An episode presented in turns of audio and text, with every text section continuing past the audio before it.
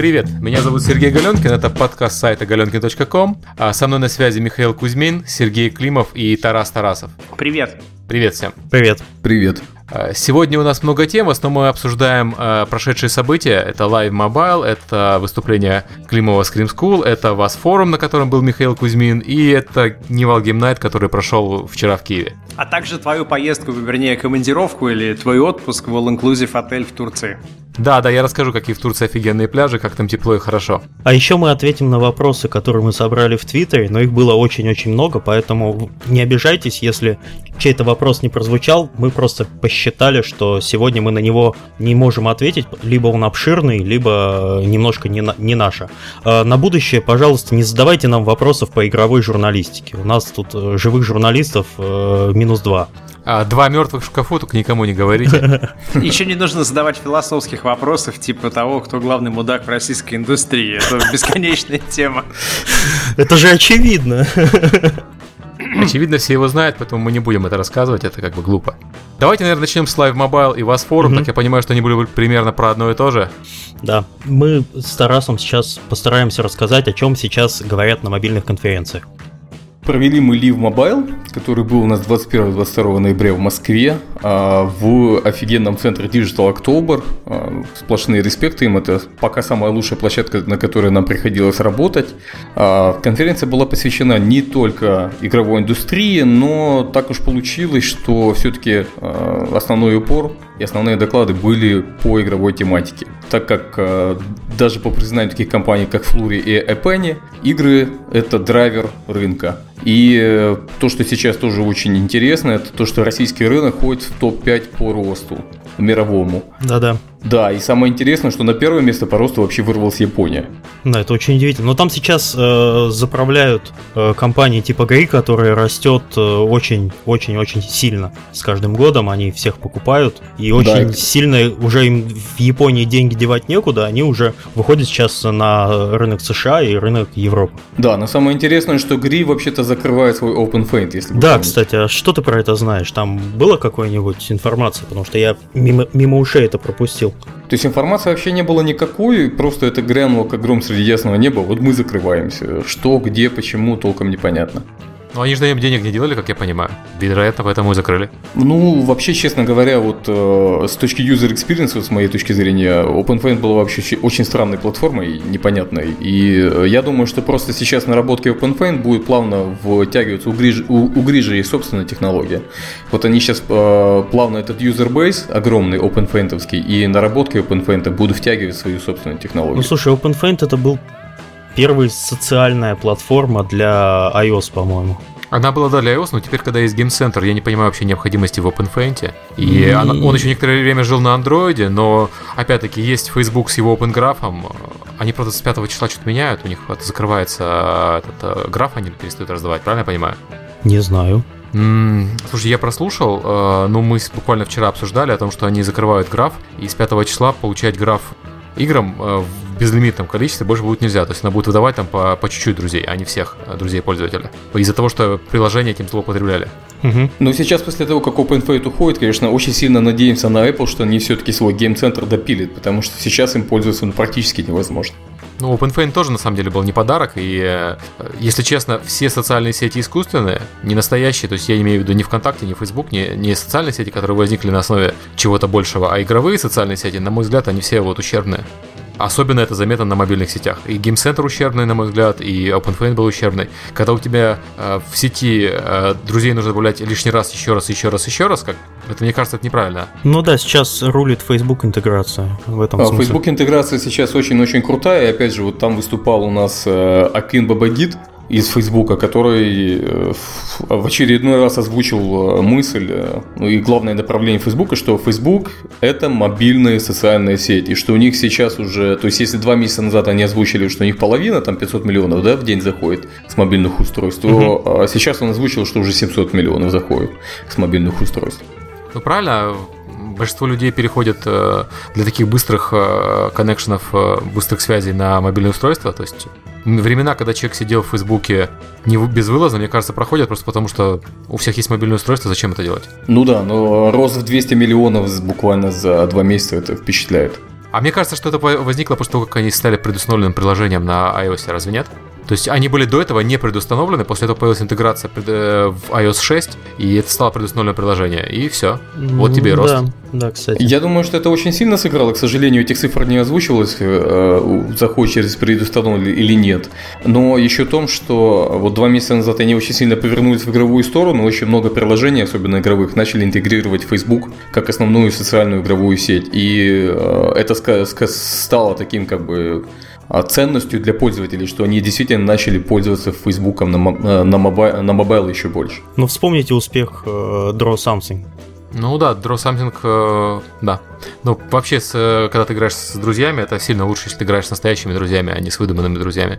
Интереснее. То есть, если дать совет разработчикам, то, в принципе, не изобретайте велосипед, делайте интеграцию уже существующими э, Подождите, по поводу интеграции соци- существующих социальных сетей, я вот сейчас не готов эту тему обсудить. Э, я просто не делал, извините, не подготовился, не знал, что будем это обсуждать. Но буквально вчера мне сказали о том, что Facebook меняет правила интеграции, и они начинают отдавать меньше контента, меньше информации о пользователе наружу. Поэтому, возможно, все еще станет хуже сильно. О-о-о. Особенно, когда OpenFace сейчас умер. Вот. Да, серьезное заявление. Посмотрим, но Facebook всегда все меняет. Ну да. То есть... Это как Дуров, только больше. Раза четыре в год они все меняют, э, это из заметных, а так они меняют постоянно. Да, давайте еще немножко вернемся назад, потому что происходило на конференциях. Э, вот та тема, которая сейчас затронулась, да, то есть что э, вот вы знаете, что провожу несколько конференций, как бы социально вот с той стороны, а здесь как бы с мобильной получилось. И если social уже как бы там около года или два года говорит о кроссплатформенности, то вот здесь я услышал теперь этот мобичка, что да, вот кроссплатформенность. То есть там идет движение в другую сторону. Как бы от handheld устройств в социальные сети. И также шла речь о социализации мобильных игр, потому что если вы посмотрите, то очень много free-to-play игр, они на самом деле абсолютно не являются социальными, если даже выглядят одинаково. То есть это, это тупо офлайновые игрушки. И сейчас они все-таки говорят о социальности, но социальность немножко другая. То есть это не постоянный э, коннект. Честно говоря, очень, очень это все смешно наблюдать, на самом деле, потому что 4 года назад были доклады по поводу кроссплатформенности, социальности и прочих вещей, и на ГДЦ были доклады, и даже смешно на Кри были доклады. На самом деле, о кроссплатформенности я слышу, сколько и в игровой индустрии, я постоянно об этом слышу. А социальности, ну, это, это тоже так э, забавно звучит, когда разработчики мобильных игр, очень многие разработчики бывших социальных игр, уж кому как не им понимать важность э, игры с друзьями в том числе и на мобильных устройствах. Вообще виральность очень важна, потому что в некоторых проектах э, рост э, трафика органический через э, социальные сети достигает до там 80%. Вам не нужно вкладываться в маркетинг, если вы сделаете гра- грамотную виральность. Если мы посмотрим со стороны э, мобильных приложений, то есть понятно, почему об этом сейчас опять заходит речь, потому что вот когда только э, началась эта мобилизация, там около двух-трех лет назад, да, и начали туда выходить э, социальные игры э, из социальных сетей, да, их пытались просто тупо портировать.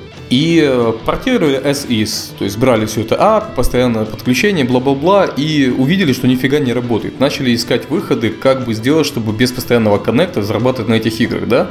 Так родился такой мобильный free-to-play где-то без постоянного коннекта с социальной сетью. Сейчас же пытается найти все-таки, как бы сделать этот коннект, но в связи с профилем использования мобильных устройств, где вот часто ну, нет покрытия, да, там метро спустились еще где-то, там в подвал спустился, не знаю. Ну, там нет этого коннекта, поэтому э, вот сейчас пытаются понять, как бы его сделать, чтобы он не постоянно, но все-таки был социальный. То есть поэтому сейчас опять поднимается этот вопрос.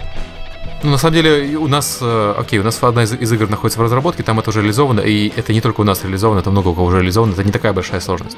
Я хотел по поводу виральности сказать. Вот тут, мне кажется, что это все заморочки э, разработчиков новой школы, которые будут уверены, что ты вставишь в игру кнопку «Пошарить друзьям», э, заспамить всем друзьям, и к тебе прибегут люди. Виральность — это понятие, э, которому много лет, и которое выходит за рамки социальных сетей, и виральность на самом деле определяется так. Если люди рассказывают про твою игру своим друзьям, это означает, что у тебя игра хорошая. Они могут рассказывать не обязательно в социальной сети. И люди могут постить, э, постить в Фейсбуке про игру, даже эта игра не умеет сама за них постить в Facebook.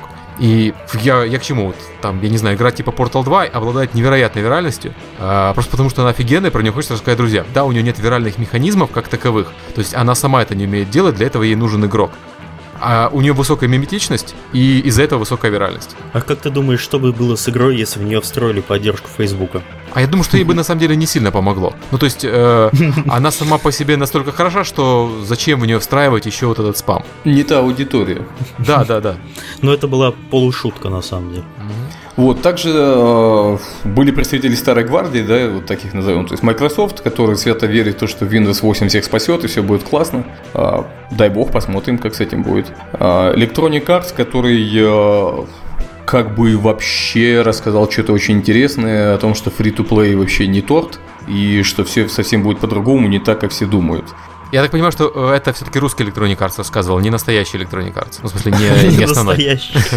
Я неправильно выразился. А царь-то не настоящий. Да, да, да.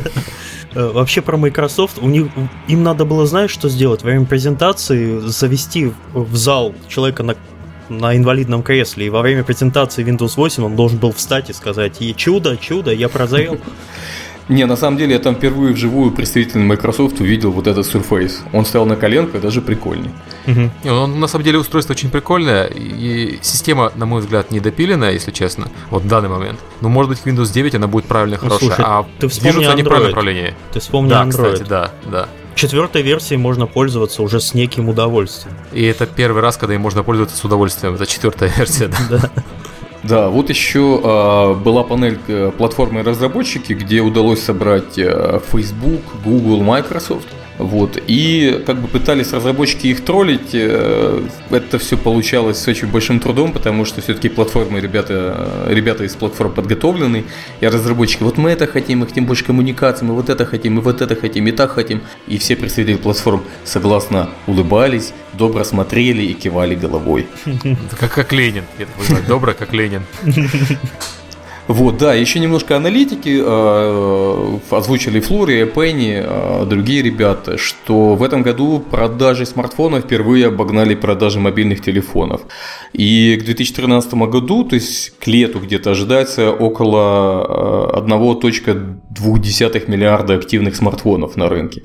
А к 2014 или 2015, я сейчас просто уже не, не помню точно, что уже будет э, по-моему, там около 3,5 миллиардов активных смартфонов. Помню, в 2016 будет 5 миллиардов. Это вот по всем графикам. А, то есть они предполагают, что будут расти такими же темпами, то есть э, они предполагают, что африканцы смогут себе позволить смартфоны и китайцы. А, а фишка в том, что вот э, э, Олег Дронов такой выступал из компании Jason Partners Consulting, то есть э, по их э, подсчетам где-то к 2016 будет, э, выйдут смартфоны, которые уже будут нормальные, как бы не дерьмофоны, а нормальные смартфоны э, по 100 баксов. Да, но по 100 баксов, ребят, в Индии люди получают по 30 баксов в месяц, а в некоторых районах по 5 долларов в месяц.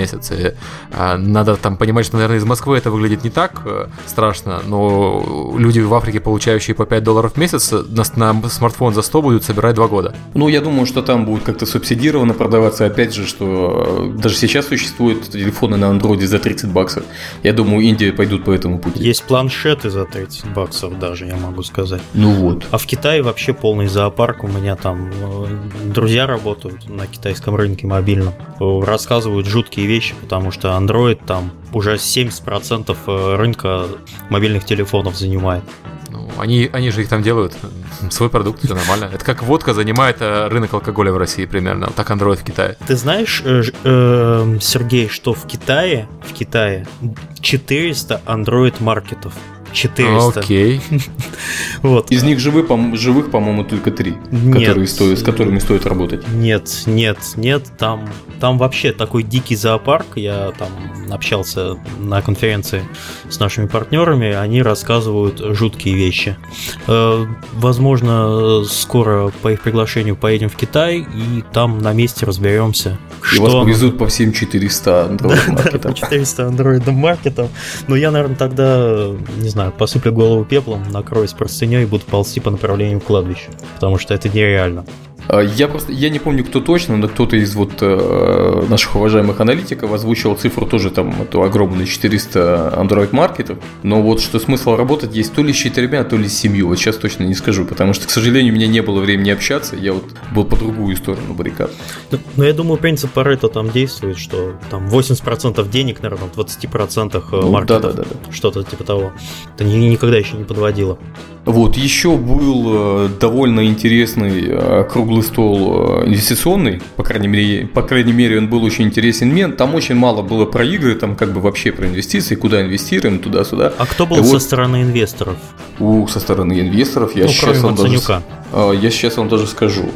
Так, ну Мацанюка ты уже озвучил. Э, были Russian Ventures, были Tinkoff Digital, uh-huh. IT Capital, Buran Venture Capital – Простор Capital, Business Angel, Игорь Рябенький. Вот это те, кто были.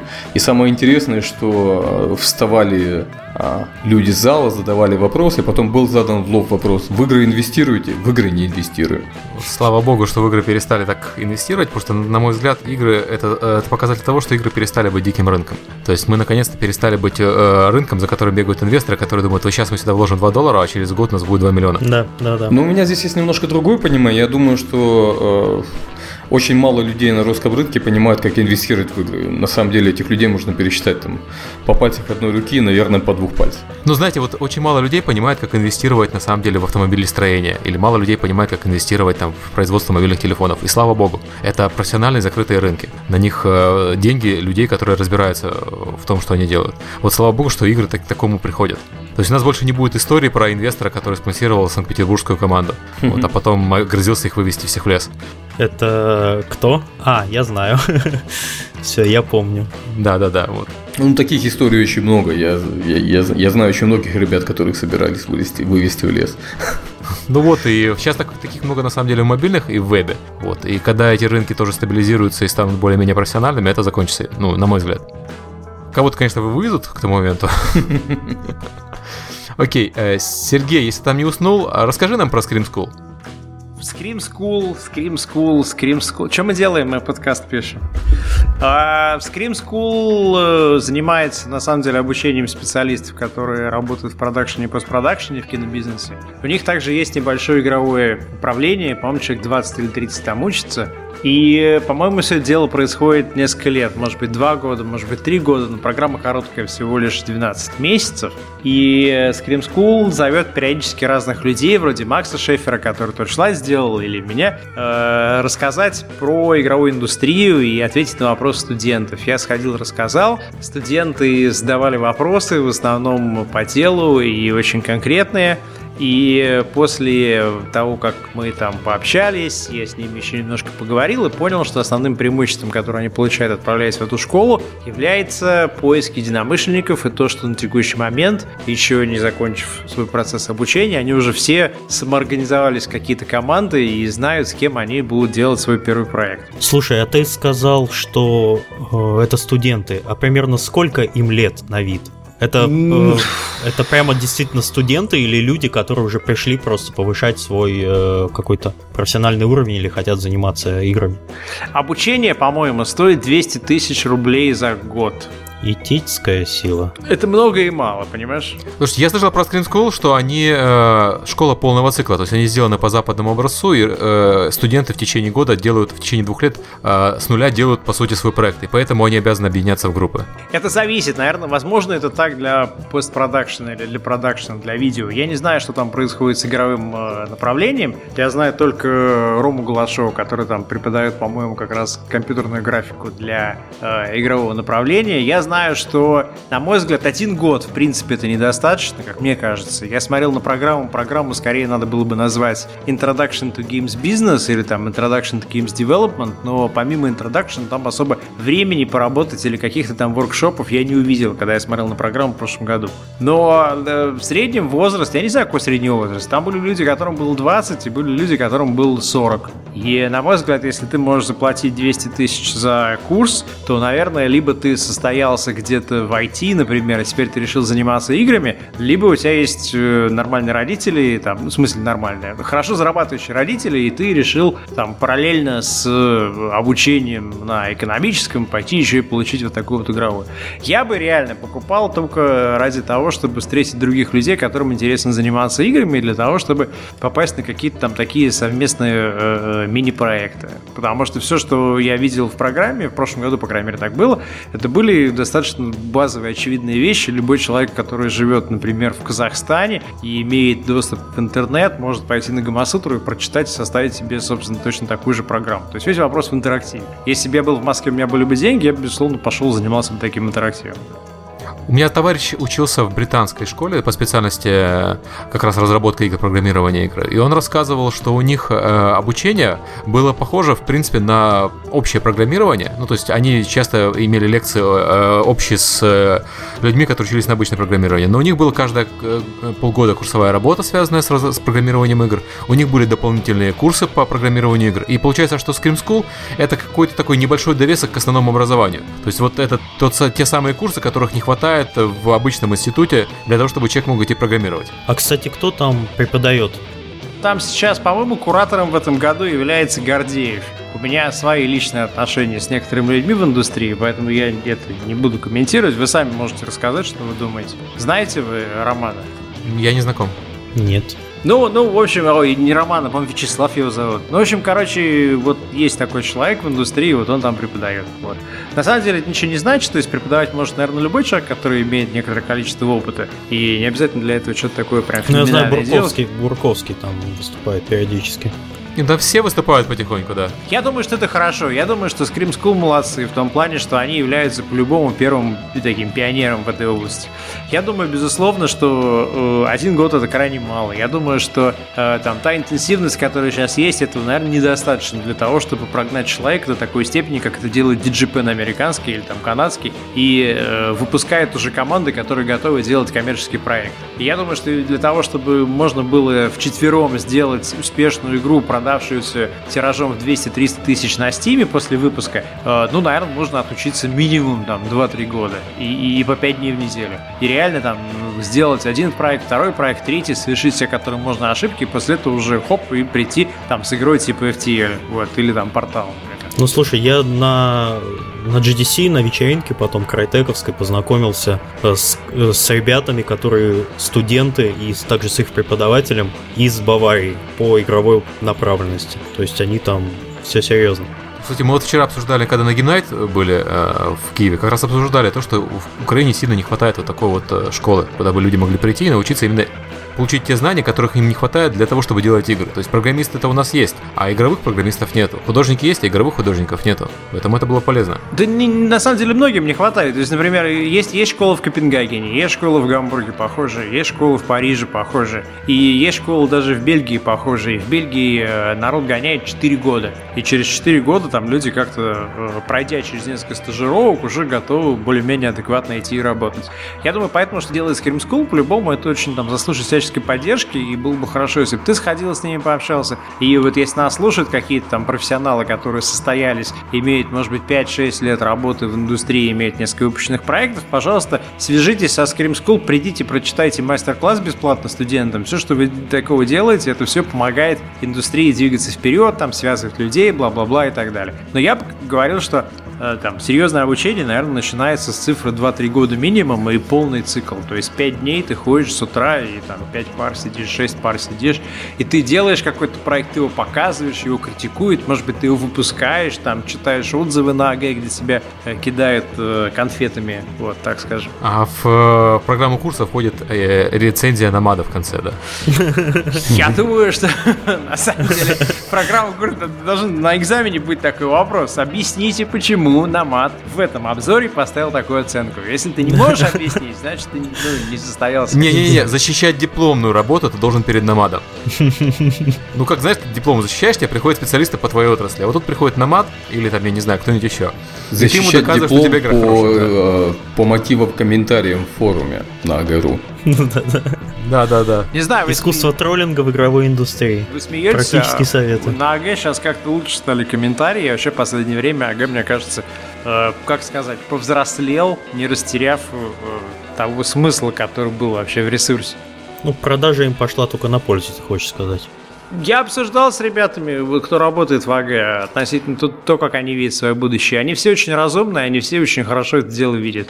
Просто, насколько я понимаю, раньше у них, может быть, не было возможности так быстро двигаться, как сейчас они двигаются. Но сейчас э, с новым дизайном, с новыми материалами, со сдвигом в сторону интервью и, и, и я не знаю, может быть, просто старые пользователи какие-то там эти бараны отмерли, и теперь пришли новые пользователи, но я захожу, я читаю комментарии, и практически нету комментариев каких-то таких, знаешь, там, троллинга или тупого. Угу. Повзрослели, скорее всего. Я, я не думаю, что от... Э, ушли, просто повзрослели. Они все на Гоху перешли. Ну, теперь после АГ ты идешь на Rock Paper Shotgun, и немножко кажется тупыми комментарии там англоязычные. Да ладно, на, на РПС комментарии до сих пор самые лучшие вообще в индустрии у нас. Я считаю, что на РПС там общее место это take my money, I'm throwing money in the screen, but nothing happens и так далее. Окей, там первый раз забавно читать. Но когда это происходит после каждой новости, в которой показывают новый скриншот какого-нибудь нового проекта, это немножко уже такое фэнбойство на не знаю, лично меня это раздражает. АГ там такого меньше. Не знаю. А они меньше швыряются деньгами, потому что они меньше платят, окей, да. Э, у Сергея там еще где-то он был еще на двух в ивентах, да, в Гамбурге и... И где ты еще был? Я был в Гамбурге на, на, на ивенте, который называется Game City Night. Это организовывается комитетом неким под названием Game City. Это связано с тем, что в Гамбурге считается статистически 4000 человек работают в индустрии в игровой, и еще 500 человек работают как фрилансеры в игровой индустрии. И э, э, государство, и в частности непосредственно город, очень заинтересовано в том, чтобы еще больше людей людей приезжало в Гамбург со всего мира и работало там в игровой индустрии.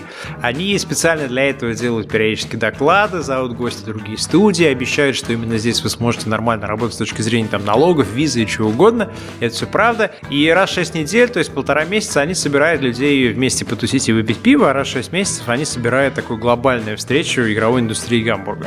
И там можно встретить э, директоров Bigpoint, Inna Games, всех юристов немецких, э, там комьюнити менеджеров. Э, Square Enix я встретил там, которые находятся в Гамбурге.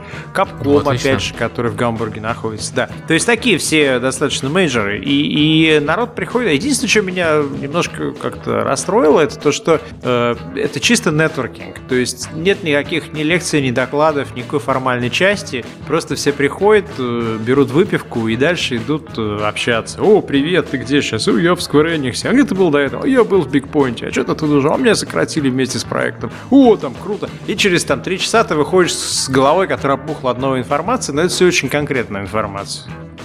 В отличие от того, что пытаемся сделать мы, когда в Киеве, там, в Москве и в Питере, когда мы пытаемся построить горизонтальные связи в игровой индустрии, в Гамбурге с этими связями, видимо, уже все хорошо, компания сильная, и э, Game City просто занимается там нетворкингом, а, попыткой э, сделать так, чтобы каждый человек, который работает в игровой индустрии в Гамбурге, знал максимальное число других коллег э, по индустрии. Если вдруг тебе нужно будет поменять работу, вот пришел, и там 100 человек встретил за полчаса, всем рассказал, и к концу вечера тебя уже наняли. Вообще работодатели об этом знают, они я бы на их месте боялся. Ну, ты знаешь, они все знают, и неизбежны такие вот перемены мест, э, потому что фри-то-плей не очень хорошо себя сейчас чувствует в Германии, и с мобильными тоже непонятно, что происходит, и традиционные издательства тоже как-то себя странно ведут, и с разработчиками тоже что-то как-то творится так, они переключаются с жанра на жанр, и сегмента на сегмент, поэтому мне кажется, что они как раз тоже заинтересованы в такой эластичности, что если ты кого-то сокращаешь, то ты его не на бирже труда сокращаешь, а ты его сокращаешь превращаешь в мобильный фри-то-плейчик. То есть у тебя было примерно такое впечатление от ивента, что в Германии сейчас не все так хорошо, как было раньше, потому что раньше это был э, самый крупный рынок э, игровой в Европе. Ты знаешь, он сейчас остается большим и крупным. Очень хорошо себя чувствует розница. Например, вот я открыл там э, Media Control, посмотрел, что второго Torchlight, Torchlight, который digital проект, 20 долларов стоит. Второго Torchlight в рознице продано более 25 тысяч в Германии. При том, что он вышел через э, месяц или через 5 mm-hmm. недель после международного релиза.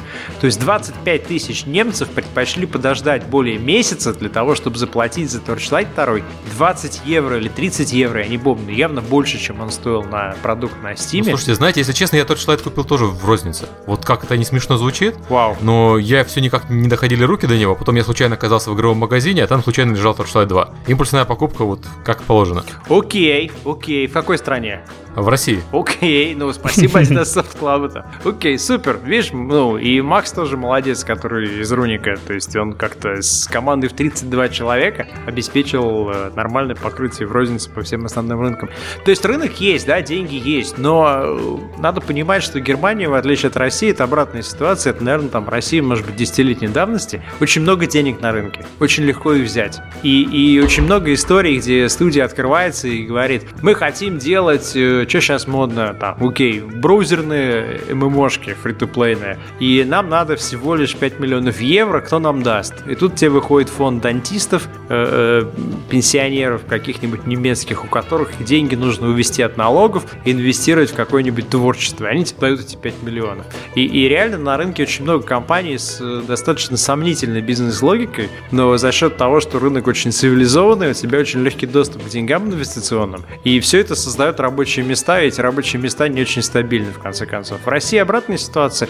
Все очень трудно, все очень просто, сложно, в смысле, непрозрачно, и те рабочие места, которые есть, они уже такие железобетонные. То есть, мне кажется, что в Невале нет каких-то сотрудников, знаешь, которые, например, ты мог бы сократить завтра, и ты бы не заметил. Или есть? Наверное, уже нет. Ну вот, а раньше было, помнишь, там, много лет назад, когда народ просто брал бюджеты, и под эти бюджеты брал сотрудников, и все. Ну, эта история закончилась в 2009 На самом деле, не совсем. Э, эти налоговые льготы, они до сих пор существуют. Вот компания Voxter украинская, она же была организована таким же образом. Фармацевтические компании, которые нужно было купить, пустить деньги либо в налоги, либо на какой-то резерч. Они их пустили вот А как звали инвестора в Voxter?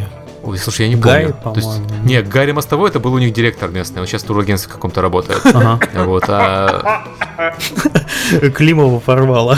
Все, Да, все, да, да, все- вот все- и- это, это месседж просто ко всем, кто собирается идти на работу в игровую индустрию, в компании, которые возникли из ниоткуда, как грибы такие после дождя. Вот запомните, что директор э, в какое-то время позиционирующейся крупнейшей украинской игровой компании сейчас работает в турагентстве. а и до этого работал таксистом. Ну, окей. Это это то, почему я сказал, что хорошо, что инвесторы перестали вот инвестировать в игры, и у нас здесь нет дурных денег таких, а деньги умные. Ну, деньги там. Nival же тоже работает с инвесторами, но как-то так. Да, но живет. Nival работает с профильными инвесторами все-таки. Ну, если посмотреть, э, практически все американские компании, они все-таки на инвестиционных деньгах живут, так что здесь ну, я не разделяю эту точку зрения. нет, нет, Здесь, смотри, э, э, здесь я бы сказал с другой стороны, что все-таки нужно просто, чтобы инвесторы были те, которые понимают, как работать с игровым рынком, а не газмяс, который там денег сделал на строительство очередного завода, и, у- и у него сын играет в Фейсбуке, «О, какая классная штука, давай бабла насыпем. Вот, вот, вот, я об этом и говорю. И э, вот хорошо, что таких людей стало сильно меньше. Они не исчезли. Э, Периодически вообще даже мне приходят письма, там, давайте мы вам дадим денег, сделайте игру. А, там, Казахстан, например, какой-нибудь. Можно вопрос? Ребят, вы не знаете, что случилось с компанией из Белоруссии, которая называлась Steel, Man- Steel Monkey?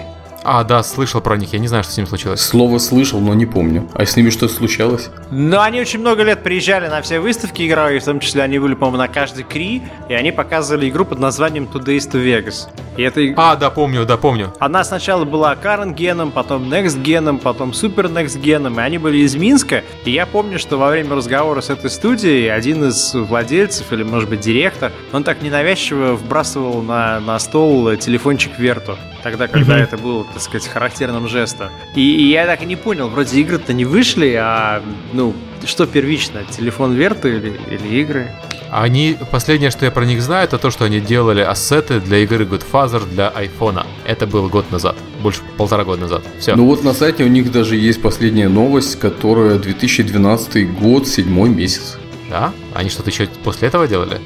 А, Они занимались бета-тестингом чего-то там. Мы, у нас сегодня вечер открытия новых имен. Срывая подкаста, Да. господи, срывая покровов. Срыв подкастов. Сейчас, сейчас устроим. А Срыв Вокстер все, да? это клима в Твиттере. Слушайте, а Вокстер Вокстер нет, они еще нет? существуют. Нет, они еще существуют. Слушай, ты помнишь, как они рынок игр- э, рабочий подогрели, как только появились? Э, Там Слушай, же Бокстер была незаменимая вещь для украинской игровой индустрии. Ты представь себе, что это было. Они переманили кучу народу, подняли зарплату в два раза на рынке, но при этом из-за низкой эффективности э, управления э, все сотрудники Вокстера, которых хоть что-то из себя представляли, они еще параллельно аутсорсили на остальных людей. Вот. То есть, понимаешь, у тебя человек ушел в Вокстер, ты ему зарплату больше не платишь, ты ему платил там, я не знаю, полторы тысячи. Он ушел в Вокстер на три, получает там три, а свою работу за полторы делает на тебя на за 800, понимаешь? Мгм. То есть он все еще работает на тебя, но уже в качестве аутсорсера, которому Гарри Мостовой платит 3. Это очень украинская По-моему, офигенно. Да, да, да. А давайте, а давайте о хорошем. А, вот там, я, там был вопрос, насколько я помню, про саундтреки. Так вот, я слушаю саундтрек, который был сделан компанией Voxter для игры Unbound Saga. А что это за Даже игра в такая? вообще очень талантливых людей куча было. То есть проблема в том, что они не смогли ничего сделать там толком, а, потому что у них все-таки большая команда и сложность, сложно было управлять этим. Но люди там, там лучшие люди индустрии работали. Слушайте, а что такое Unbound Saga вообще? Я видел только от них игру под названием Craft. По-моему, я ее даже видел в Америке в рознице через стечки выходила. Броулер был, который был не Вокстером сделан, а командой, которую Вокстер купил. А, такой броулер, он был на PSP, по-моему, такой, ну такой себе, неплохой. Окей. То есть Вокстер еще жив, ты говоришь?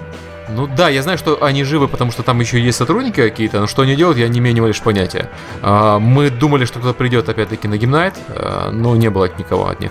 Понятно. Но, но, но у вас, тем не менее, есть Киви, при этом Crytek, у вас есть Ubisoft, у вас есть 4, Да-да-да. 4А. Мгм. Сколько человек, ты думаешь, в Киеве работает в игровой индустрии? Так, ну, грубо. А, ну давай, если так э, прикинем по тупо, тупо по мейджорам, то в мейджорах типа Ubisoft, Crytek там э, и так далее работает не меньше тысячи. А если еще всех мелких подобрать, ну то есть не средних, а именно мелких, там команда по 5 человек, ну 3000 человек, я думаю, будет. Окей. Может быть 4. А ты думаешь, Киев крупнее по размеру индустрии, чем, например, Москва текущая или нет? Или Калининград? Питер, мне кажется, маленький все-таки. Я думаю, крупнее Питера и крупнее Калининграда, но и меньше Москвы. Понимаешь, еще как вопрос, кто работает в игровой индустрии. Понимаешь, если там а, я, ну да, я маркетингом занимаюсь, я же игры не делаю. То есть я формально в индустрии, но не геймдев. И вот в Москве, мне кажется, таких людей, как я, сильно больше, чем... а, их процент сильно выше, чем в Киеве. В Киеве сильно больше людей, которые реально что-то делают, а в Москве сильно больше людей типа меня, которые просто рядом стоят и э, продают, условно Ну, говоря. как написали недавно, по-моему, сегодня, что ли, кто-то написал в Твиттере, что э, знакомый приехал из Беларуси в Москву и спросил, а москвичи чем-то еще занимаются, кроме того, чтобы продавать друг другу всякий хлам? Вот, окей. А в Минске, ну, в Минске Wargaming один, сколько там, несколько сотен человек. В Минске, да, в Минске э, там многих людей еще сидят, там техподдержка, например, наша вся в Минске сидит. Но это опять-таки тоже не совсем геймдев, понимаешь? То есть, когда в Минске у э, Wargaming половина народу занимается поддержкой, это все-таки сервисная индустрия рядом с геймдевом, но не совсем геймдев. Ну вот, Гамбург, например, считает, что если тебе зарплату платят игры или игроки, то есть если твой источник дохода связан с функционированием э, игровых проектов, то ты в игровой индустрии. Даже если ты занимаешься просто там, не знаю, фродом по чарджбекам игровым. Ну, это, понимаешь, это все правильно, наверное, говорить, так, в- чтобы масштабы индустрии подчеркнуть. Но вот если там серьезно. А, Предположим, там, я не знаю, завтра у нас из 4A Games уходят э, два программиста или, или два лида, например, Прохоров и еще кто-то. А из, э, ну, я не знаю, из 1С выходят два человека, которые занимаются маркетингом. Ну, э, от чего хуже будет? Ну, сам понимаешь, что если уйдут люди, которые занимаются реально производством продукта, это страшнее, чем люди, которые занимаются продажами. Потому что по, по продажам у нас индустрия не настолько там отличается от остальных индустрий, людей своровать можно. А по продакшену людей воровать тоже можно. Там вчера обсуждали, как все вору- воруют людей у Samsung, вот, э, программистов. Но это же все-таки не то, их переучивать надо очень сильно. Не знаю, и мне кажется, если из 1С, например, уйдет Максим э, Самойленко уйдет э, Леша Пастушенко, то, наверное, я не знаю, как будет запускать новый какой-то проект, в принципе. То есть больше никого не осталось там, окей. Там Торцов ушел в Riot. То есть ты не сможешь на рынке подобрать быстро какого-то пиар-менеджера. Если эти двое уйдут, то все, ты, тебе надо отработать новый релиз, а ты не можешь никак донести информацию даже об этом, потому что потеряны все связи. Нет, разве? Ну, нет, само собой, но я имею в виду, что э, кадры... Это как, знаешь, как есть индустрия, есть часть индустрии, которая производит в любой индустрии, там, автомобильная, там, я не знаю, сельскохозяйственная, и часть индустрии, которая обслуживает. И вот надо понимать, что обслуживающая часть, хотя она может быть достаточно значительная, она не может существовать без основной части. В то время как основная без обслуживающей худо-бедно, но может.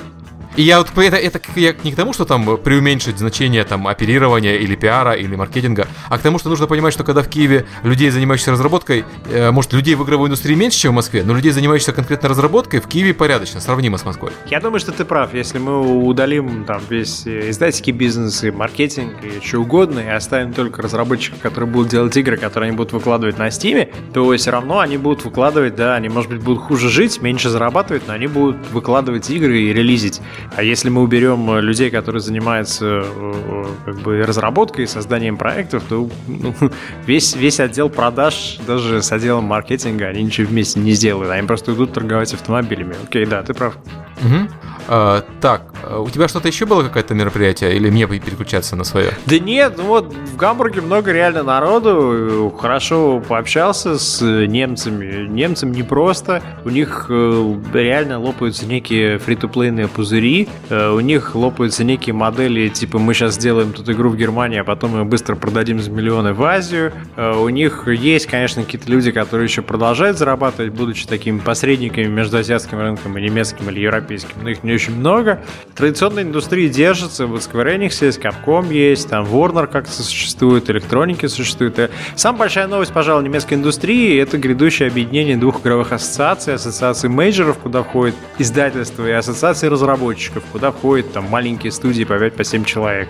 Вот они в ближайшие несколько месяцев должны это пережить, если они это переживут, то им удастся объединить в, в одном э, индустриальном органе и маленькие команды, и крупных издательств. Это, например, американцам не удалось сделать. В Америке есть ESA, который представляет издателей, есть всякие там GDC и э, схожие организации. IGDA, которые... да. Ну да, Слушай, да. а, у меня, а, а, у меня, а у меня вот вопрос есть. А, ты говоришь, что в Германии э, там умирает free-to-play, там все так плохо. Вот э, как-то это совсем не коррелирует с тем, с тем, что я слышу, с тем, что я вижу здесь, и как бы не только здесь, а и по другую сторону океана. Вот. Нет, Еще самое интересное то, что... Смотри, самое интересное то, что вот компания Алавар, которая всегда была таким основным оплотом, да, вот э, премиум игр, и она вот со сцены Саша Лысковский сам вещал, что ребята, все, премиум на mobile умер, только free-to-play.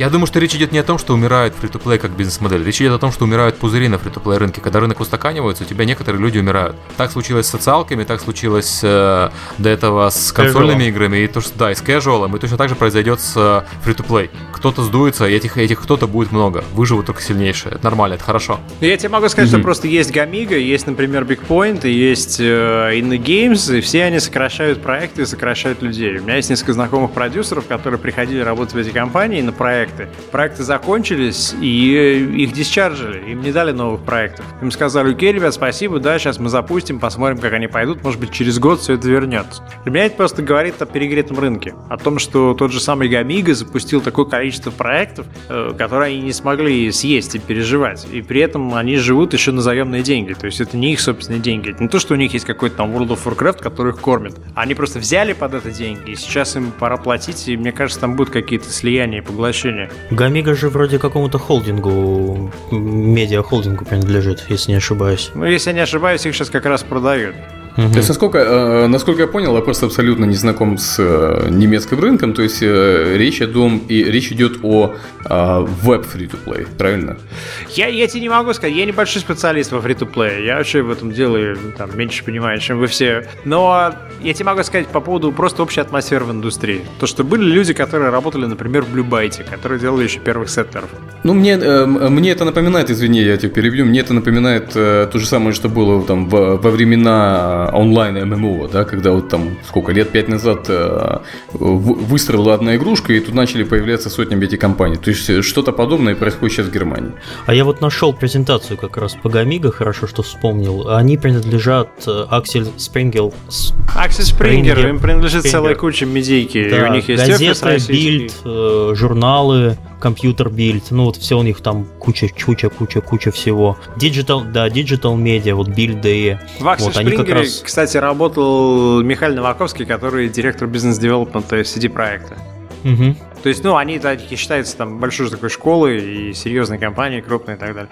Просто я отвечаю Тарасу, я хочу сказать, что люди, которые раньше работали и стояли у истоков немецкой индустрии, они долгое время работали на средние компании, пока немецкий рынок был большим и самодостаточным. Они делали свои собственные проекты, потом рынок немецкий перестал быть достаточно большим для того, чтобы окупаться. И они как-то потыркались, потыркались, и все всплыли во фри-то-плейных проектах. И сейчас, ну, посмотри вот, например, на Тома Пуцки. Том Пуцки, человек известный по работе с Готикой, э, в Пиранье, там, сколько, много-много лет он там отработал, очень известный в немецкой игровой индустрии, с хорошей репутацией. Где он сейчас работает? Он сейчас работает в Wargaming немецком. То есть все эти люди, они в конце концов материализовались как ветераны во фри-то-плейных компаниях. И сейчас последнее, что я слышу, то, что эти люди сейчас снова ищут работу. Возможно, это будет некая новая волна инди, инди разработки немецкой, я не знаю. Но я знаю, что вот таких вот как бы легких денег и там легких консалтинг работ уже как бы не очень много в Германии.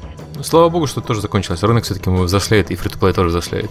Слушайте, я хотел рассказать про Animal Game потому что мне надо немножко закругляться сейчас мероприятие, которое мы проводили раньше в Москве, а сейчас по первый раз провели в Киеве, и пока это было в формате, куда приходили руководители компаний э, местных, ну, просто для того, чтобы определиться, как, как действовать дальше. То есть у нас там был Меньшиков, Карев, Дембик, э, э, из Востока был, Прохоров был, Wargaming, к сожалению, не пришел. А, вот. И мы обсуждали, что вообще происходит э, в индустрии и каким образом мы можем сделать так, чтобы индустрия была, ну, именно конкретно украинская, не, не мировая там, а конкретно была бы престижная, потому что есть определенная нехватка кадров, причем не просто не определенная, а очень жесткая нехватка кадров э, профессиональных. И есть э, жесткая конкуренция за эти самые кадры с аутсорсом кодирующим там. То есть там Global Logic и тому подобное. Ребята, которые приходят, предлагают очень много денег студентам, и, естественно, студенты ходят туда.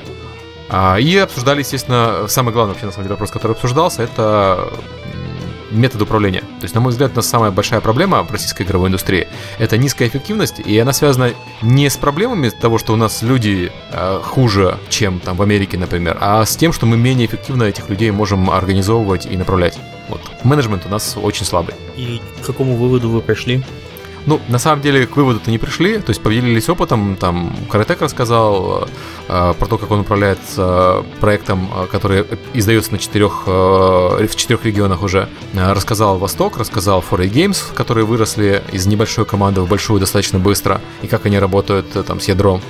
А, и мы решили, что, наверное, будем собираться вот небольшим там составом а, раз в три месяца, а параллельно хотим делать все-таки вот похожее что-то, что делал э, Сергей Климов э, на Games Day в России. То есть открытые для доступа профессиональные сборы, посвященные какой-то конкретной теме. То есть, например, там в один э, день это может быть э, э, собрание, посвященное арту, где несколько лид-артистов рассказывают про то, как решать какие-то определенные проблемы. То есть это не, не для совсем неподготовленного пользователя, а для уже более-менее подготовленного, работающего в индустрии или хотя бы находящегося рядом с индустрией, который хочет улучшить свой профессиональный уровень. И то же самое хотим делать там по коду, по остальным вещам. Там, серверное программирование, Unity, CryEngine, опять же. А почему, кстати, в Москве это Games Day, а у вас Games Night? А Games Day в, России, в Украине была серия мероприятий, которые я делал для 1С. И сейчас авторские права и торговая марка принадлежит 1С. Mm. И это были мероприятия, посвященные там показам игр. Поэтому называется сейчас мероприятие Games Day а, в Украине. Это ну, во-первых, э, некрасиво не, не с моей стороны было бы, а во-вторых, это вызовет проблемы. Люди в Games Day привыкли ожидать показа игр, встречи с разработчиками, а не посиделки. Но потом, Миш, Миш, в Киеве все время все заканчивается стриптизом, поэтому если ты не назовешь Games Night, никто и не придет вообще. Да-да, обсуждали, что в следующий раз э, мы встречались в офисе, и там, если э, в следующий раз будет в офисе Каратек, это будет Game Night, а обсуждали, что надо переходить сразу в стрип-клуб. Ну, вообще, следующая компания, которая будет организовывать подобные ивенты, придется и называть Games Morning, а потом Games, я не знаю, Lunch. Games Dawn. Games Lunch. Окей. Окей, okay, мы, мы сейчас мы говорим о том, чтобы 20 декабря, когда Серега Галенкин будет в Москве, я тоже приеду в Москву, и мы сделаем, возможно, следующее мероприятие в рамках Games Day в Москве по какой-то конкретной теме. Либо это будет игровая медиа, игровая пресса и выставки, либо это будет цифровая дистрибуция. Вот в ближайшие недели мы должны определиться, и после этого мы попробуем первый раз сделать видеозаписи с приглашенными экспертами, каждый из которых расскажет о своей теме и покажет цифры, и дальше все это дело мы там, может быть, через день через два уже выложим для всех в доступ, как некий кирпичик знаний. Если это удастся, это будет хороший как раз шаг. Ну вот мы тоже хотели э, лекции и тому подобные вещи, которые будут э, по, по профессиональным темам записывать и выкладывать, потому что мне кажется, что такие вещи нужно распространять, чтобы люди, даже которые не находятся в Киеве или в Москве или в Питере, чтобы они тоже могли что-то узнать и чему-то научиться. Я бы Карева с удовольствием послушал, и вообще там про, про 4A тоже очень, очень много хотел бы узнать. Как им, как им дался проект, и вообще насколько они с опытом со своим, подойдя к созданию игры, насколько им этот опыт помог, либо они для себя все новое открывали. Было бы очень круто. Если бы мы все, если вообще все бы как-то контрибутировали к тому, чтобы там через Scream School, через эти Games Night, Games Day, неважно, через подкаст, через это, если все мы будем работать над тем, чтобы давать больше информации об игровой индустрии, в конце концов, через 3-4 года под нашим трупом новое поколение поколение будет штурмовать топ-селлер-листы, да. К тому моменту мы сопьемся уже на подкастах. Кайф, кстати, кстати был э, на Casual Connect в Киеве. Ну, очевидно, в Киеве, он же киевлянин ну, да. все-таки.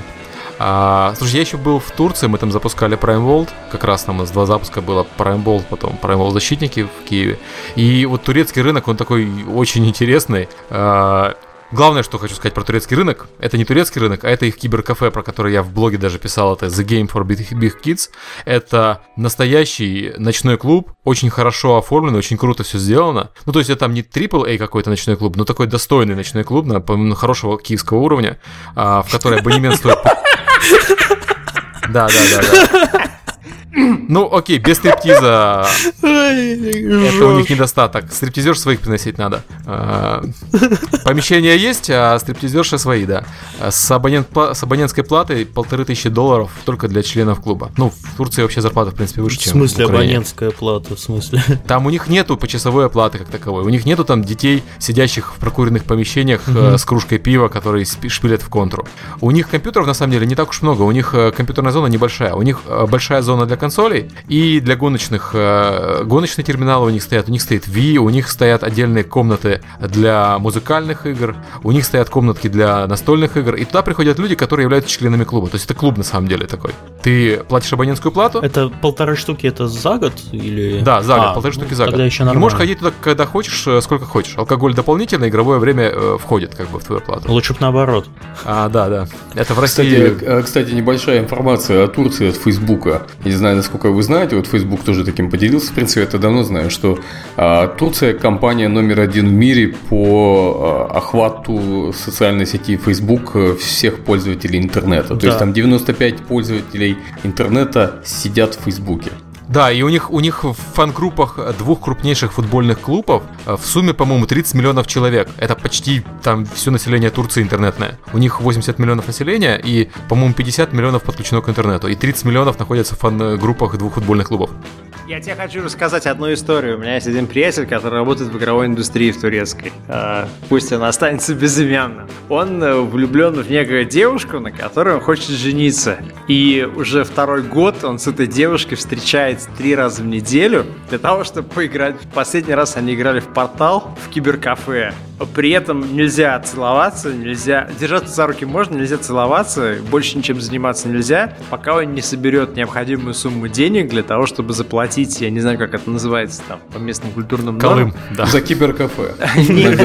Годовой абонемент. За, за сделать депозит э, э, в банк для того, чтобы родители девушки были уверены, что его намерение серьезное. За прокачку персонажа, да. Да, если, если как бы с ним что-то случится, она сможет нормально там дальше как-то жить. Вот. То есть э, у них романтические свидания происходят исключительно в формате совместной игры в портал. Э, это сначала мы думали, что он троллит нас, он шутит. Потом да, я вот это могу подтвердить, потому что мы, когда рассказывали про Prime World и про гендерное взаимодействие, народ там прямо очень сильно проникся, потому что они тоже говорят, у них общество, хотя и не совсем ортодоксальное, но все-таки немножко не европейское, и поэтому отношения между мужчиной и женщиной у них часто виртуальные, потому что в реальной жизни смотрят косо на молодую пару. Но, что хочу сказать, при этом у них есть, например, игровой сайт, э, который ведут женщины для женщин-геймеров. У них в игровой прессе достаточно много женщин, то есть вот э, у нас на мероприятии было их ну, наверное, процентов 30, да, девушек было из прессы. А, и они ведут себя абсолютно нормально, они хорошо разбираются в индустрии, у них вот э,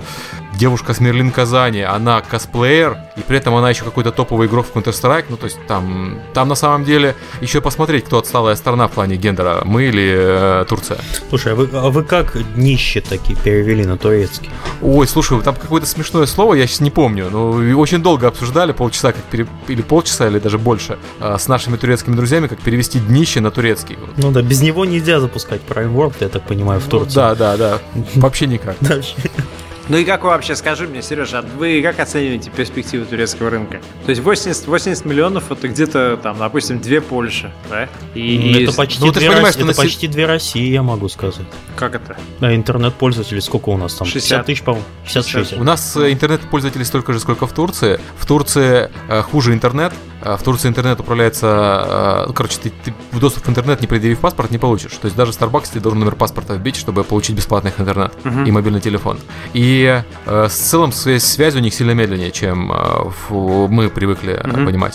При этом у них сильно хуже с платежами, то есть формально кредитки есть у многих, но ими не платят. У них платят э, такими пин-кодами. Это даже не наши автоматы. Ты идешь в магазин, платишь денежку, тебе дают чек, и э, код с этого чека ты вводишь э, в компьютер, и он подтверждает, что ты занес деньги. То есть у них еще хуже система, чем у нас. Считается, что турки платят э, примерно в два раза хуже, чем платят украинцы, а украинцы платят примерно в два раза хуже, чем платят россияне. А россияне платят в два раза хуже, чем платят европейцы. Ну, то есть понимаешь, да? Вот э, в этой...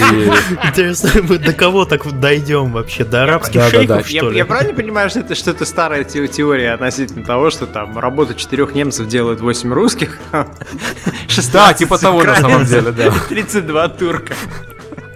А, ну, вообще, да, вот это примерно к тому относится. То есть не к работоспособности, а к платежеспособности. И это не потому, что они там не, не хотят платить, они платежеспособнее в среднем, чем русские или э, украинцы, а потому что у них сложно платить. Они э, как бы поздно оказались на этом рынке, турецких локализаций очень- мало. То есть вот возьмем там FIFA, например. У них э, консоли жутко дорогие, у них консольная игра стоит там порядка 130-140 долларов, а дисконта практически нет, как и в России. То есть игра двухлетней давности продается по full прайсу. Это кошмар. Консоли по 600-700 долларов а, в медиамаркете. А, и вот FIFA, да, страна, которая живет футболом, которая там фанатов футбола больше, чем в Украине и, наверное, чем в Бразилии. А, и FIFA у них не переведена на турецкий. То есть вообще. Ну слушай, вообще по поводу платежей очень странно, потому что у них так очень так же сильно, как у нас, э, развит э, терминальная система оплаты э, мобильных счетов. Они что, там не подсуетились вовремя и на игры ставки не сделали? Пока не сделали. Я думаю, что дойдут. Ну это просто это готовая модель. Бери вот модель Киви и фигач, и будешь вообще в шоколаде. Я думаю, ты, Серега, должен это, этим Там все заняться. про пин-карточки рассказывают. Все, что я слышу Мгм. в последнее время, это то, что люди придумывают свои собственные пин-карты и запускают их, если ты Да, занимаешься. да, ну епи- епинами, да, я про них и говорил. Вот этими пин-картами и платят сейчас. Но все понимают, что пин-карта это на год, может быть на два. Потом э, появятся киоски, вот э, те самые платежные автоматы, которые Миша говорит. А потом они дорастут до кредитных карточек. То Они же самое, есть что произошло там, в России. понимаешь? Они есть. Они Но они, есть. может, не так повсеместно, потому что они очень маленькая доля от платежей. А ты Ну, видел, мне ты, ты можешь мне сказать, ты видел там э, присутствие World of Tanks? Потому что я был, я был в Праге, я запускаю YouTube, мне в морду ролик World of Tanks. Я был в Варшаве, включаю телевизор World of Tanks. В России там смотришь Олимпиаду, видишь рекламу Coca-Cola и World of Tanks. В Турции есть они? Нет, в Турции сейчас самый горячий проект это League of Legends. Э, Они запустились там, по-моему, в начале октября, и они сейчас очень сильно рекламируются. Вот они как раз везде. Их рекламы очень много. А World of Tanks, ты знаешь, я вообще не видел рекламы. То есть, я не знаю, не была, запущено была, там, не была, запущено. была. Может, ее сейчас не крутят, но я точно ее помню, где-то полгода назад она там была везде. Ну, возможно, сейчас просто Riot перевел, потому что сейчас месяц прошел запуска Лиги Легенд, и, возможно, сейчас просто они все выкупили. А, Кстати, Сергей обещал рассказать про русского директора э, Riot. Я, мы это в прошлый раз не сделали. Я не, я не помню, о чем, на чем мы остановились, и я знаю только, что официально вроде как Riot Games откроется с декабря в России. Я знаю уже двоих сотрудников, которые раньше э, со мной работали, которые работают сейчас в Riot Games Russia. И на LinkedIn есть публичный профиль э, американца, который работал в России в 90-е годы, потом уехал, еще чем-то занимался. Говорит вроде как по-русски, отработал в BioWare в области сервиса, клиент-сервиса, и сейчас является номинальным менеджинг директором российского офиса Riot Games. Причем уже два месяца. Да, возможно, мы вот э, как-то, наверное, может быть, пригласим в будущем этого человека, и, и тем более, если он говорит по-русски, и узнаем, как, как League of Legends будет э, бороться с World of Tanks. С Галенкиным. Да. Да, очень смешно. С World of Tanks, на самом деле, они будут бороться, все это отлично понимают. И с Valve они будут бороться, это тоже А ты, отлично все ты, понимают. Ты, ты- ты считаешь, что это так? Или потому что Riot обычно задает такой уязвительский вопрос, что а вы уверены, что мы конкурируем с World of Tanks? А, я, с World of Tanks они, понятно, будут конкурировать только за внимание, потому что World of Tanks номер один на рынке, а большая война у них будет с э, Valve и Мгм. с э, Dota 2. Вот это Россия, наверное, самый жесткий для них регион, потому что в России, сам знаешь, номер два для Valve и по количеству установок Steam. Соответственно, тут у них будет самая большая драка. Будет интересно смотреть со стороны на это. Но будет интересно посмотреть, как, например, сработает с этим Valve, который принципиально не открывает региональных офисов, и который, в принципе, с большим скрипом после многих лет открыли европейский офис в Люксембурге. И Riot, который открыл офис в Турции, в Корее, в Бразилии, вот теперь в России. И не знаю, может, они скоро уже и в Киеве откроют какой-то там второй офис. А, ну ты можешь посмотреть на борьбу Electronic Arts и Valve и сделать выводы.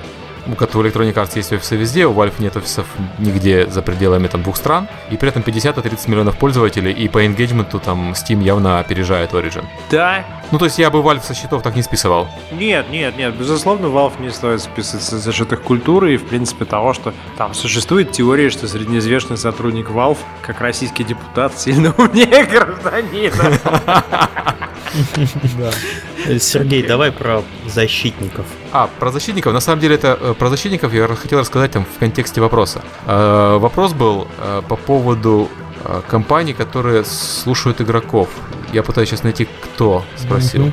А, как обычно, анонимный. А, это мы Мося, сами вписывали нет, вопрос. Мося задает Мося, вопрос. Да. Какой да, процент да. разработчиков прислушивается к, к игрокам, а не инди? То есть имеется в виду мажорное издательство. Ну вот я как-то рассказал про основной Prime и по защитникам это на самом деле даже очевиднее.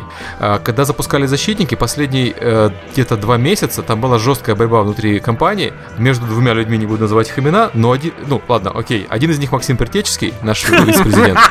А, да, который э, вот, э, вот он очень, да, он мощь, очень хороший игрок. То есть, вы знаете, если бывают уровни сложности, то это там уровень casual, там normal, hardcore, ультра hardcore, и след... последний уровень это Максим Притеческий. Ну, потому что он реально вот, минмаксер очень, очень мощный. И вот, э, по его мнению, там, защитники стоило подтянуть по сложности. По мнению там другого человека, защитники стоило, наоборот, упростить. И долго обсуждали, потом решили, зачем нам это делать, мы все равно запускаем закрытую бета-версию, чтобы потестировать э, игру. Давайте заодно посмотрим баланс. Расставили очень много э, маркеров по игре, и уже сейчас очевидно, что там сложность надо понижать, очевидно. Градус. Вот, игра. Да, да. И для этого даже не потребовалось э, опросы игроков. То есть опросы игроков есть, и они свидетельствуют как раз о том же, но нужно понимать, что игроки, когда высказывают свое мнение вот э, лично, они могут быть находиться под влиянием там общественного мнения. То есть, да что я буду говорить, что сделать игру э, проще, я что, днище, что ли? Типа, что я осознаю, что я лошара и не могу пройти игру, и поэтому там часто люди будут говорить, что сложность на самом деле надо повысить. В то время как по статистике видно, что наоборот, сложность э, нужно чуть-чуть понизить, потому что там в определенных местах люди не могут пройти. Вот. Ну, ты знаешь, как это в онлайн-играх решается проблема вот сложности кривой в PvP, например?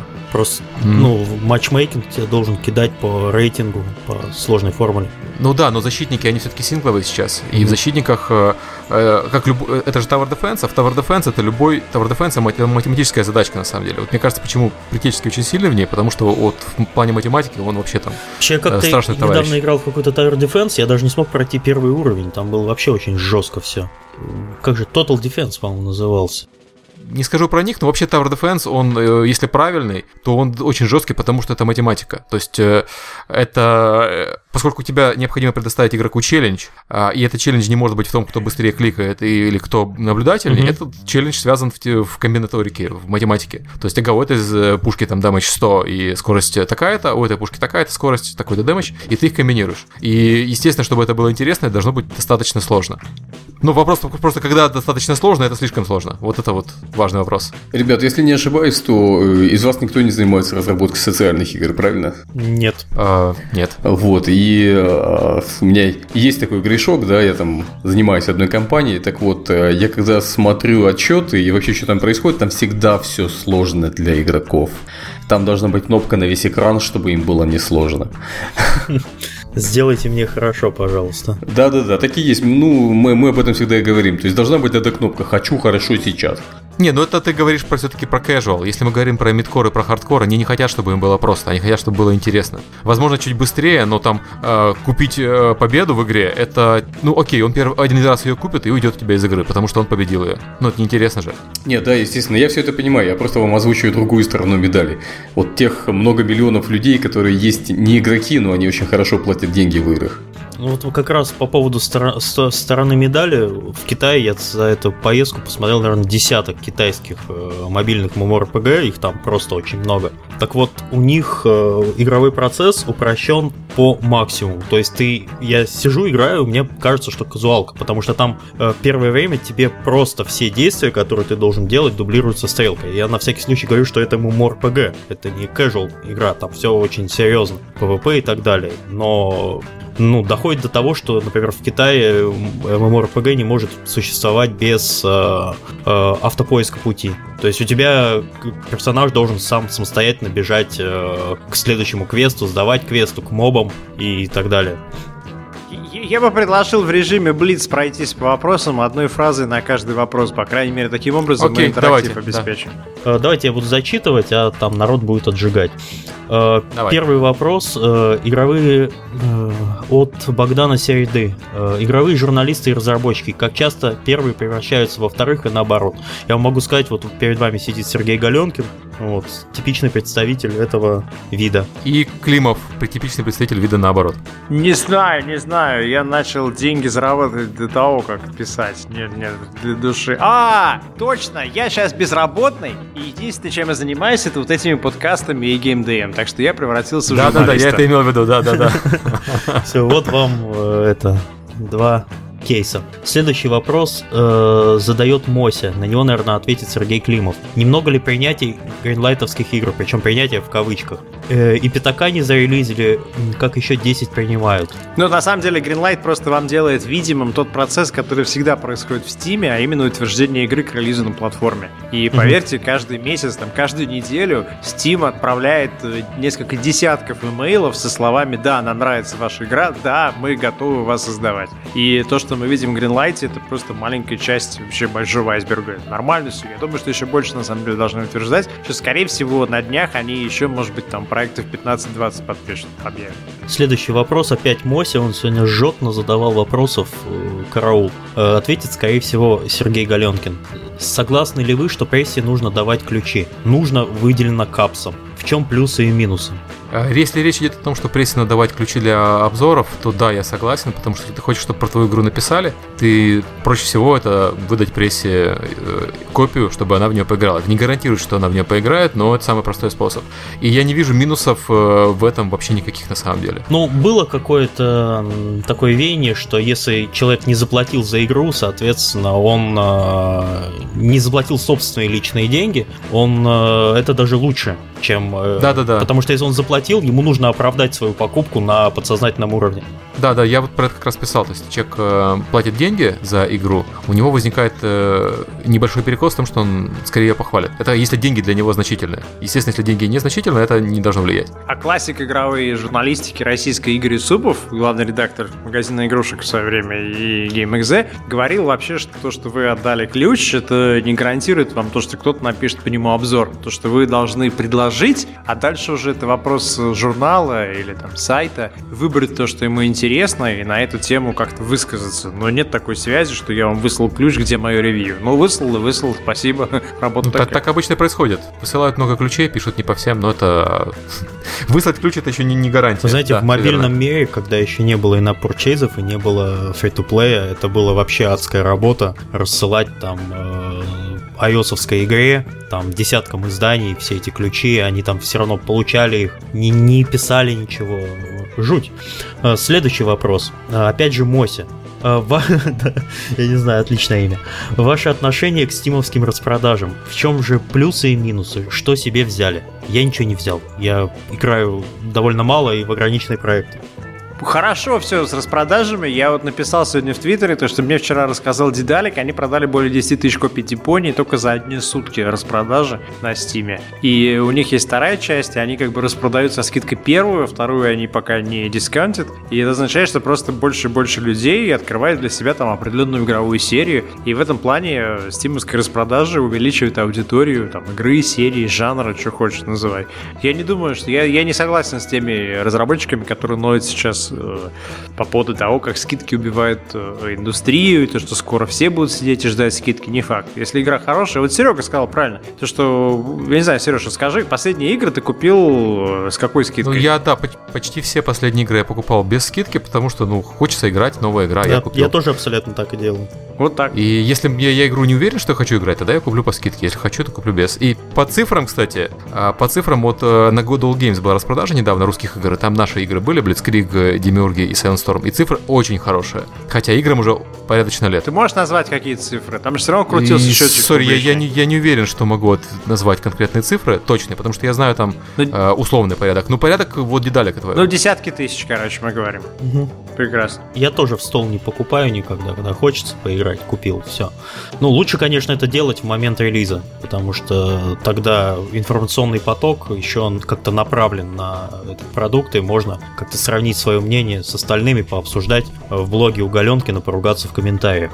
Следующий вопрос опять МОС. Мося опять хардкор. Э, скорее всего, ответит Сергей Климов. Игры по фильмам отжили свое, а фильмы по играм Раньше, что не новость, про игрофильм, то анонс. Я думаю, что не отжили. Я думаю, что вот недавно приезжал в Москву Saber, которые делали э, помимо Halo Anniversary с хорошими рейтингами, они сделали еще игру под названием Битва Лос-Анджелес с рейтингом Metacritic 45%. И они довольны проектом, потому что проект свои деньги отработал и сделал прибыль. И они говорили о том, что не нужно всех цени по, по одной и той же линейке измерять. Они говорят о том, что люди, которые покупали за 10 долларов игру по фильму, хотели просто вернуться к событиям фильма в сеттинг, в локации, в атмосферу. И они не собирались за 10 долларов купить э, конкуренты убийцу Call of Duty или Medal of Honor.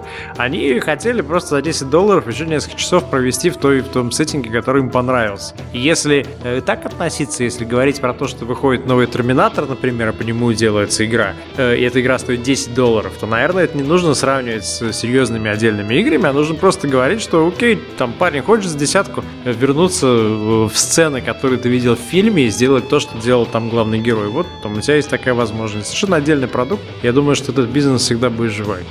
Так, э, следующий вопрос. Он такой очень короткий. От Богдана Середы опять. Кстати, гостей по поводу прихода в игростой вы спрашиваете, о себе ничего не рассказываете. Ждем той истории. Но на самом деле историю «Жизненный путь» Сергея Климова мы слышали, по-моему, в третьем подкасте. Ну, а лично я не хотел бы сильно заостряться на своей персоне, а если у нас когда-нибудь будет э, профессиональная тема о том, чем я, собственно, занимаюсь, то я с удовольствием расскажу много чего секретов. Вот, например, на, э, на вас форуме я читал доклад по своему направлению, народ даже вопросы задавал, спорил, было интересно. Я про себя, думаю, тоже как-нибудь потом расскажу. У меня все не так интересно, как кажется. Ну, ты скучно. Да. Всех, всех их привели родители в игровую индустрию, если вы не в курсе, товарищ. Вопрос, давайте последний вопрос, остальные мы перенесем на следующие выпуски. Э, опять же, Богдан задает, как хорошо сейчас в Украине покупают игры? Интересно, случился ли какой прогресс за последние пару лет? Это, наверное, ответит Галенкин и Климов. Окей, э, по ритейлу есть падение, э, причем по ритейл так весь э, дружно схлопнулся, позакрывали медиа-отделы во многих магазинах, поэтому сейчас PC как розничный продукт остался в виде кодов больше и в регионах.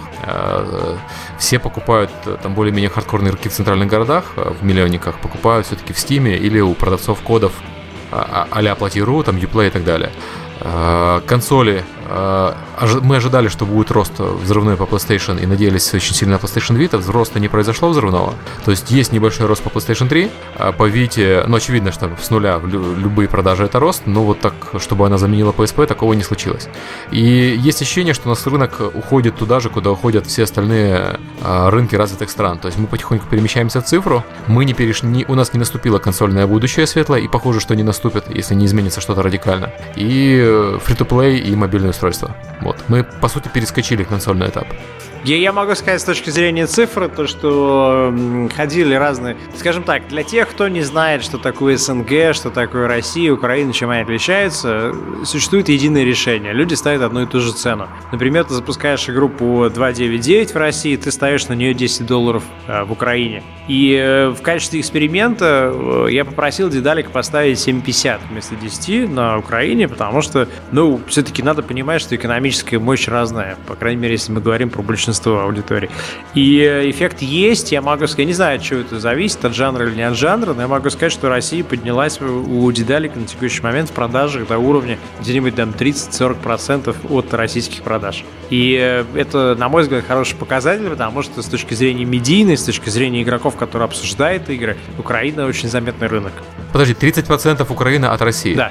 Это, получается, вы выбрали все, что надо, потому что мы, по нашим данным, мы знаем, что в Украине примерно 30% игроков от России по вот проектам Невала. И если вы смогли 30% денег собрать, то это супер, это означает, что так и надо поступать всем. Ну, это, это не, не по деньгам. То есть я тебе говорю сейчас не по сравнению оборота по деньгам, я говорю по количеству копий. То есть если ты... Да, я понимаю, но по количеству копий, да, я Да, неправильно выразился, да. по количеству копий. То есть вы охватили как раз те самые 30% игроков, которые в Украине к России есть. Мне кажется, Это что здорово. с, с точки зрения вот медиа, с точки зрения обсуждения, общения и так далее, Украину вообще игнорировать нельзя, и люди, которые считают, что Украина это там либо продолжение России, либо просто, в принципе, не рынок, потому что ритейл рынка нету, это очень большая ошибка. И, и надо культивировать всячески это, чтобы обратно включить, и чтобы это было не неотъемлемой частью. Ну, посмотрим, вот сейчас будет следующий проект какой-нибудь у знакомых, я попрошу их похожую вещь сделать, посмотрим на результат. В качестве завершения мы обычно анонсируем какие-то приличные ивенты, которые будут происходить и в, в которых мы будем участвовать. На этой неделе будет э, Game Connection в Париже. Э, Там можно будет найти меня и Сергея Климова, скорее всего, даже не на Game Connection, а в каком-нибудь ближайшем баре. Ну, там будет 27-го вечеринка для спикеров. Я там выступаю по двум темам по поводу того, что такое паблишинг 2.0. И вместе с Гогом э, и э, разработчиками Train Frozen Byte мы будем рассказывать про, про то, как продвигать игры свои без бюджета, не имея особо большого бюджета.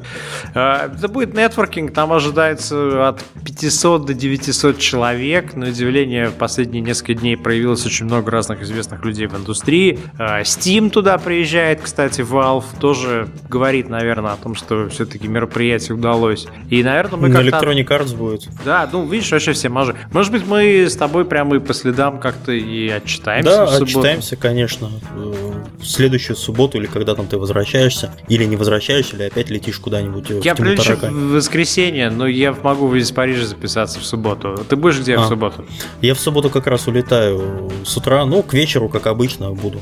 Супер. А Серега нам как-то помучает. Да, он у нас Окей, будет да. это, да. Я в Париж не попадал в этот раз, поэтому я буду вас допытывать. Э, Тарас что-то еще тоже хотел сказать про ближайшие ивенты. Ну, это не совсем ближайший ивент. Я хочу сказать о том, что еще раз напомнить о том, что США Лети Рок все-таки будет в Сан-Франциско в марте 2013 года. Мы пытаемся построить такой мостик между Западом и Восточной Европой. И на моей памяти, если я не ошибаюсь, то это будет такая вообще а, первый случай, когда наша конференция приходит на американский рынок, а не наоборот. Ну, чё, поздравляем, молодцы. Супер. Главное это сделать. Поэтому всех приглашаю, должно быть круто. То есть мы сделаем, что все смогут дотянуться там на расстоянии вытянутой руки к людям, которых они только видели на, на фото или где-то читали. Всем спасибо. Сегодня, я чувствую, мы вообще поговорили замечательно. Мы немножко разорвали наш формат. Сегодня у нас не было гостей. Вот, и не было похоже на интервью, а действительно обсудили самые интересные и, надеюсь, полезные для вас э, события, которые, которые мы чувствуем э, в игровой индустрии. Ну да, я здесь почитал, что мы прошлись, по сути, там по России, Украине, Белоруссии, Турции, Германии и зацепили еще Штаты. Да.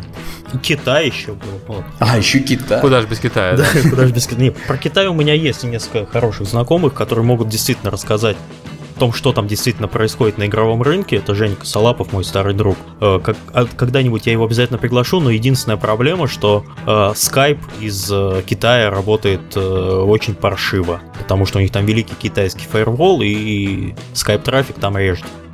Давайте, всем пока. Окей, пока. Пока, Большое спасибо. пока. Пока.